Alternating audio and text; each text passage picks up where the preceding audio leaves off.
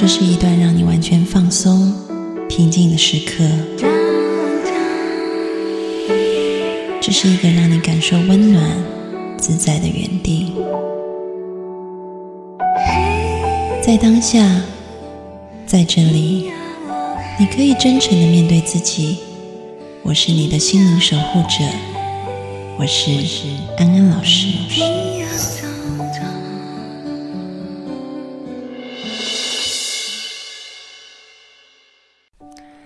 各位听众朋友，大家好，欢迎收听安心 So Good，我是安安老师。又到了每周跟各位听众朋友空中相会的时间，我们要延续上一周的话题。上一周我们请来了麻辣女教官凯莉教官，她以前是一位飞行员，然后她同时也是空服员的面试官，也是飞行员的呃地面的教官啊。所以，我们今天又再一次的把凯莉教官邀请到。节目当中来，他最近出了一本书，叫做《凯利教官教你七周成为空服员》。那我们在上一次的节目里面呢，谈到空服员需要具备的一些心理素质，包含了感同身受的能力，包含了善于倾听，包含了要有危机处理的能力。然后最后我们讲到了，其实，在跟呃乘客相处的过程当中，常常会碰到很多的奥客。是，然后这些奥克呢，有时候我们除了服务对方要充满热忱以外，也要懂得保护自己，要给自己设界限。是，因为我受的是飞行员的训练，所以我们习惯在做任何事情之前，我们要知道整件事情的全貌。举例来说，今天如果有人找我去参加一个 party，我就会想知道那个 party 是在哪里，然后会有几个人去，那个那个主题是什么，然后呃，我到。Party 到几点结束？然后我几点可以回到家？然后中间我是不是会喝酒？会不影响到我第二天的飞行？好，那如果中间会喝酒的话，那我可能就尽可能不要喝酒，或者是我就早一点回家。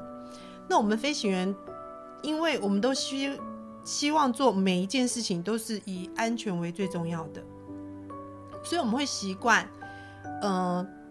不但收集完所有的资讯，然后我们还会很严格的去遵守呃相关的规定。就拿刚刚说，呃，起飞前十二个小时他是不能喝酒的，嗯，那我们就一定是不会喝酒的，嗯，那无论别人怎么灌我们酒都是不可能的事情，因为我们觉得自己不会那么幸运，然后我们也不会心存侥幸，因为这是飞行员的训练，就是你永远都要想到最糟的状况。哎，你永远都要想到最糟的状况，这这句超级危机管理的耶。对呀，是啊，嗯，所以，我们每趟飞行之前，我们都要去读很多资料，去确定说这班飞机如果在某一段航程上有可能会遇到暴风雨，嗯，那我们要怎么样去避开那个暴风雨？程序是什么？它附近有没有转降机场？嗯，那万一在暴风雨当中，那个转向机场又无法让我们落地时，那万一我们又遇到引擎失效，或者是嗯，飞机上有乘客需要紧急的医疗协助时，我们又该怎么办？嗯，这是我们脑袋里头在飞的过程当中，脑袋里头会不断的转的东西。嗯嗯嗯。那你刚刚提到，就说你们会事前把很多的蓝图都，就是有可能发生的情况都先列出来，对，然后怎么样去处理嘛？嗯。那我们前面刚刚讲到说，你觉得？有一条有一个界限是很重要的，对。那那个界限其实是不是可以帮助你？呃，当你在设想这些蓝图的时候，因为看到如果我跨越这个界限以后，可能导致的糟糕的后果，嗯，所以就会让你比较能够守在那个界限的这个规范里面。对，因为毕竟我们，嗯，飞行员就是机师。呃，肩负着几百条的人命，嗯，然后那是没有办法开玩笑的，嗯，所以就变得是对于遵守界限这件事情，嗯，对我们来说就变得是非常重要，嗯，所以我们做任何决定都是选择一个最安全的方式去做决定，嗯，然后那个最安全的方式可能跟自己比较没有太大关系，跟别人比较有关系，所以这个界限如果应用在日常生活当中。它它就不会是一个自私的界限，嗯，哦，他反而是为了大家好的界限，嗯嗯，对，这个让我想到心理学的一个实验，叫做棉花糖实验，就是呢，呃，这个实验者这一位教授，他这个实验已经很久了，很多很多年前了哈。他给小朋友，然后在他们面前放了很多棉花糖，然后呢就跟这些小朋友说：“你不可以吃哦，要等才可以吃。”然后，嗯，他就发现说，那些最能延迟满足的小朋友，就是他真的很听话，真的是忍忍忍到过了那个时间才吃，那比那些这个。实验者一走，他们就赶快把它吃掉。小朋友未来在学业或者是工作表现上面都会好很多，因为这是一个历史性的、很长期的一个实验。嗯哼，那这个实验出来以后，那时候就呃很轰动，因为大家就会说，哦，那时候我们要培养孩子延迟满足的能力啊。但是呢，呃，大家只知道说。呃，要培养，但是没有告诉大家要怎么培养，所以后来这个教授他又把这个实验的细节再写的清楚一点，然后就发表出来。那我想可以跟听众朋友分享一下，就是说刚刚凯丽提到一些部分，其实跟这个实验内容有很多呼应的地方。嗯哼，比如说他就发现说，当我给孩子，我让孩子，我跟孩子说，嗯，你先想象一下，你那个棉花糖是是一幅画。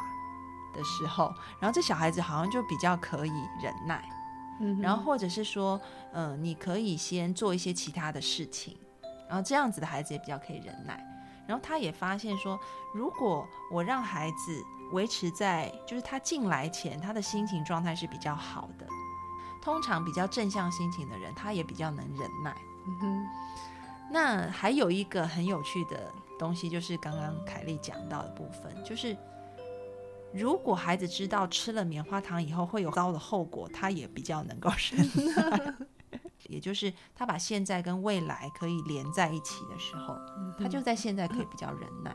有点像你刚刚说的，就是好像你已经有一个全盘的地图了，你知道你接下来十二个小时后你要飞，然后你可能会碰到什么，碰到什么，碰到什么。你这样想一遍，你自然就不敢喝了吧？对，嗯嗯，所以其实。嗯，大家要学自制力，我觉得这一点很重要啊。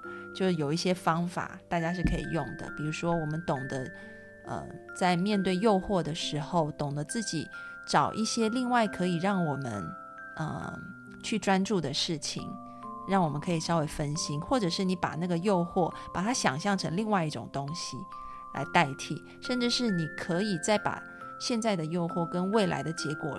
结合的话，你也比较能够抵挡诱惑，守住那个界限。我记得我那时候在澳洲念书时，我有一个教官，嗯，然后他就是以坏脾气闻名，嗯，他有一天去考 Qantas，就是美呃澳洲的呃国营航空就是了。然后呢，呃，他收到通知是请他早上八点要到呃现场，那我们通常是七点四十五以前一定会报到。然后他到达现场之后，他就在那边，然后那个接待的小姐就跟他说：“哦，那就请你在这边等一下，那个考官准备好就会请你进，嗯，进里头面试。”然后他就在那边等，等到了早上十点，然后考官都还没有出现，所以他就再去问一下那个小姐。那小姐说：“呃，我也不清楚怎么一回事，但是考官是说他们很快就到了，那就请你再等一下喽。”所以他等到中午十二点，然后等到中午十二点的时候。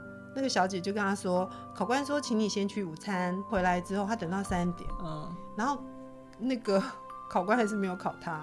然后后来他就去掀人家桌子，嗯，他把人家那个秘书桌子都掀了。考官就出现说：我们早就听说你是一个很没有耐心的人，所以就刻意的考验他。对，嗯，所以我们永远都要知道那个界限。”嗯，它常常不是克制，而是你到底对于这个情况，你的意识是多少？嗯，你明明知道你是在考试，你怎么可以去掀人家桌子呢？嗯，那你明明知道你在考试，有可能他们要考你的耐心，因为我们常常飞行员在飞机上，我们要等天气变好，我们有可能坐在驾驶舱的座位要等两三个小时、三四个小时都有可能的。嗯，对啊，所以呃，你刚刚提到耐心，是不是也是你们很重要的特质啊？对。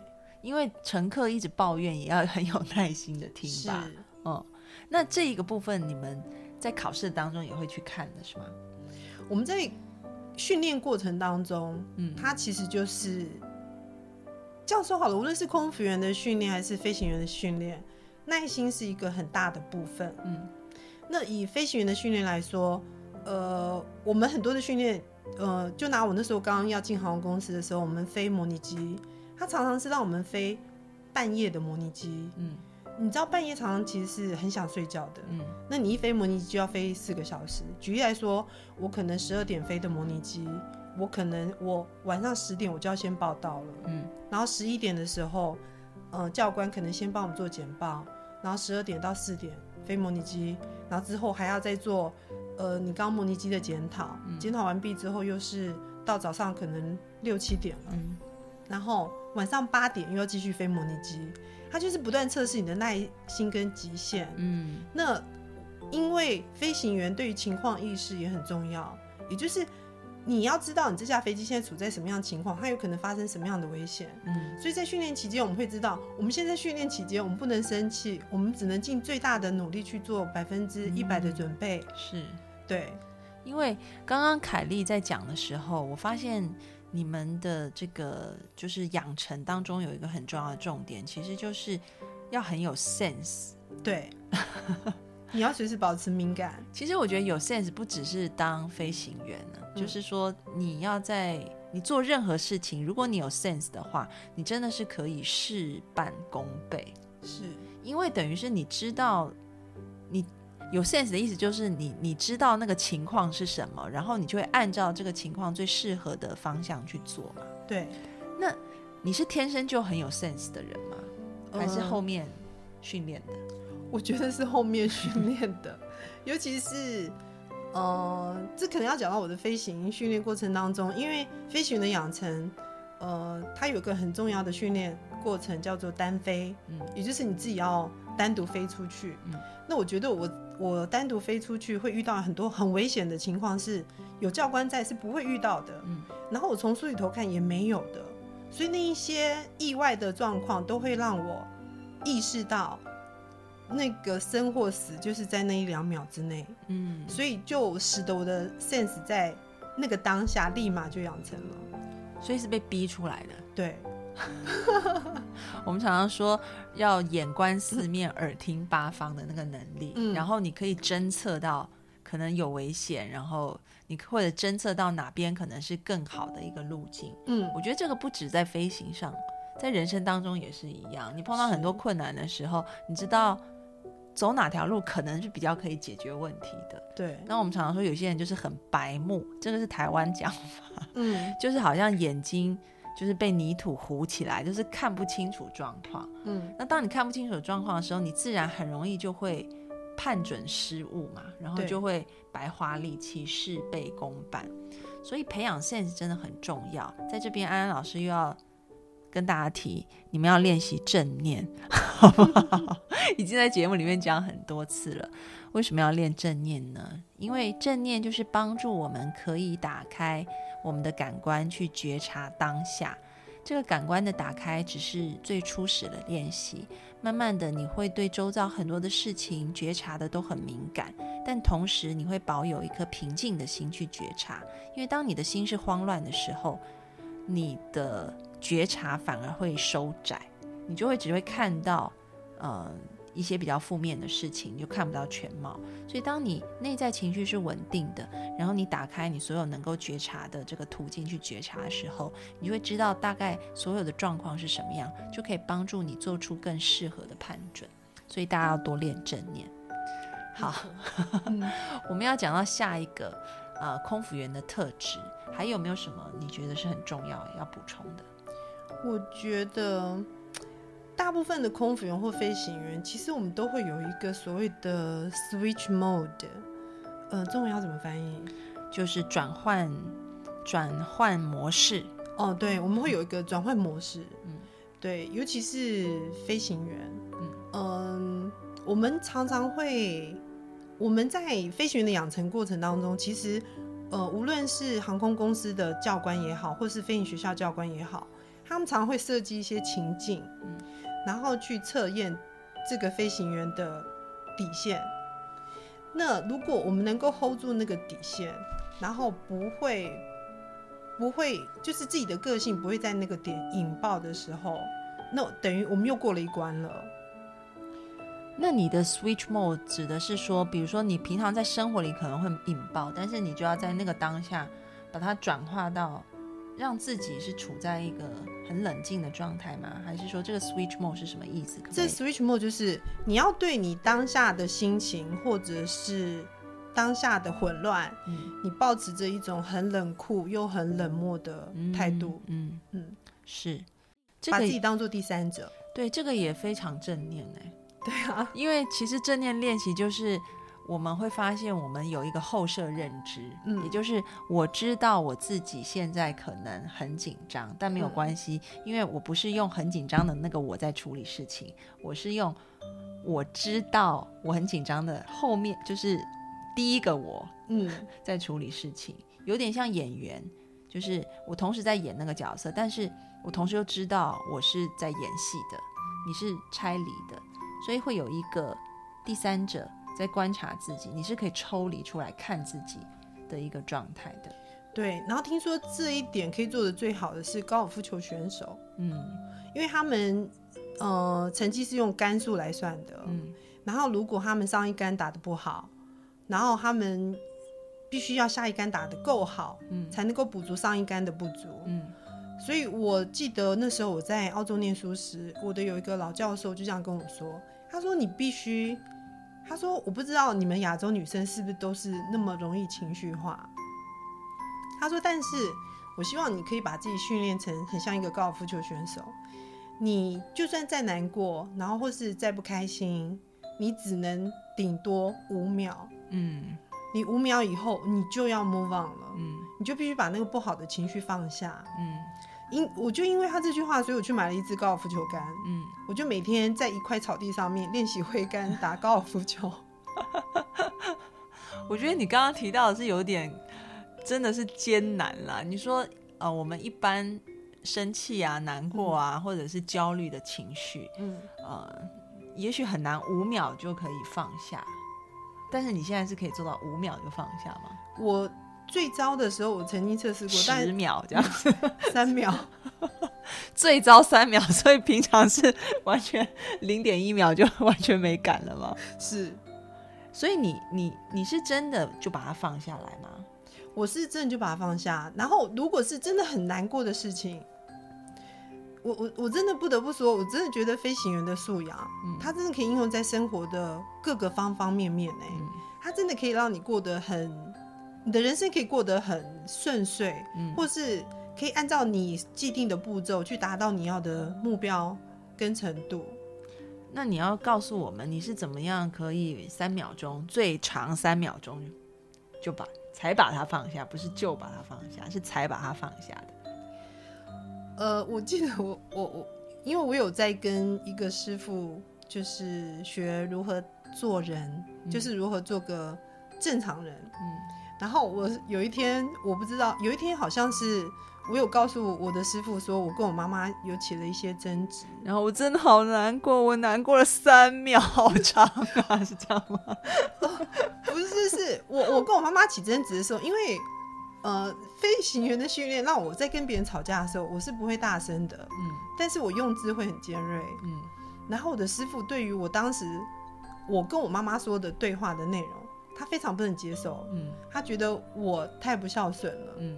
所以他就趁我在跟别人聚会时，他就打了一通电话跟我说，嗯，他就跟我说说，呃，我希望你一年内你都不要来，呃，我们基金会，嗯。然后我不想看到你，嗯。因为我没有像你这样子的弟子会对妈妈说那么尖锐的话。嗯。那其实当时我真的在跟别人跟跟别人谈一件很开心的事情，然后我听到这个电话的时候，嗯、我其实非常难过，因为呃，我师傅对我而言就是比我妈妈还重要，嗯对。然后那我旁边的朋友其实有看到我的脸色有变，嗯但是我挂了电话之后，我说好的，我知道了。我挂了电话之后，我就继续跟我的朋友聊天，然后就仿佛没有什么事情发生一样。但是这个难过的情绪，我过了三天之后才把它翻出来仔细看。嗯，对，所以你是会先把它放在一边的。对我会把眼前最重要的事情先处理好再说。嗯嗯我觉得今天凯莉来根本就是在复习正念课程。嘛。啊，真的、哦，对啊、放不下就先放着吧，你就放着，然后处理你眼前的事情，嗯，然后等到你自己觉得状态比较适合的时候，你拿出来再去检视。对，不是说你从此压抑不看哦，因为那个压压抑的东西一定会反弹。如果，我相信你不是用压抑的方式不，是，应该就是放不，就是放不下就先放着，你就先放着它，然后嗯之后再来处理。因为我们放着，其实就让自己跟这个事情拉出一个空间，让你先可以去做比较重要的事情，然后之后再来处理。那我很好奇，你就真的一年都没有再见到你师傅吗？还是后来你跟他道歉以后，你 就回去了，诚心改错？没有后来我很认真跟我妈道歉，哦然后我师傅就知道了。哦，对，几个月以后他才让我回去。嗯，嗯，对，但是呃，很多人觉得很夸张，就是我怎么有办法做到这样？嗯。我记得我那时候在哦，有有个朋友，他是形容我的个性，他说我的个性就很像是猎人的个性，嗯。就是我眼睛里头只有看到我的猎物，嗯然后我中间可能会踩到矿物，脚会刮伤流血，那我可能踩到植物，然后可能也会让自己稍微受点伤，嗯。但是我因为我眼里头只有猎物，嗯。所以我会紧抓着我的猎物不放，然后回头再去疗伤，嗯嗯，我觉得你朋友的譬喻很好、哎，真的哦，真的很好。因为刚刚我你在讲的时候，其实我觉得你是很适合创业的，因为我觉得创业者就有这样的性格，嗯，碰到很多困难，他我们都说创业者就是成功创业者，为什么他们可以这么乐观？他们碰到这么多挫，因为创业真的是会碰到非常多的挫折，嗯哼，那为什么还可以依然保持这么乐观？我觉得在我呃遇过的很多创业的朋友当中，就有这种特质，就是有困难，然后有伤痛没有关系，反正我就先把它放着，我就带着这些伤痛，带着恐惧继续往前冲，对然后然后冲一冲，可能就发现这恐惧自然就跑了，对或者是这些伤痛伤口也莫名的愈合了。是，因为其实万事万物随时都在变化，嗯，就像云飘过来，它也会飘走一样。对，所以可能在那个过程当中，它已经自己好了。嗯如果没好没关系，当你杀到终点的时候，你再来 处理它。对，就是这样，嗯嗯。那接下来呢，还有哪些特质是重要的？成为一个呃，就是在天上飞的人。我觉得独立跟被仰赖的能力是非常重要的。哎我最近看到一本书的书名，我还蛮想买的，但是我还没有购买，叫做《你要独立老，不要孤独老》。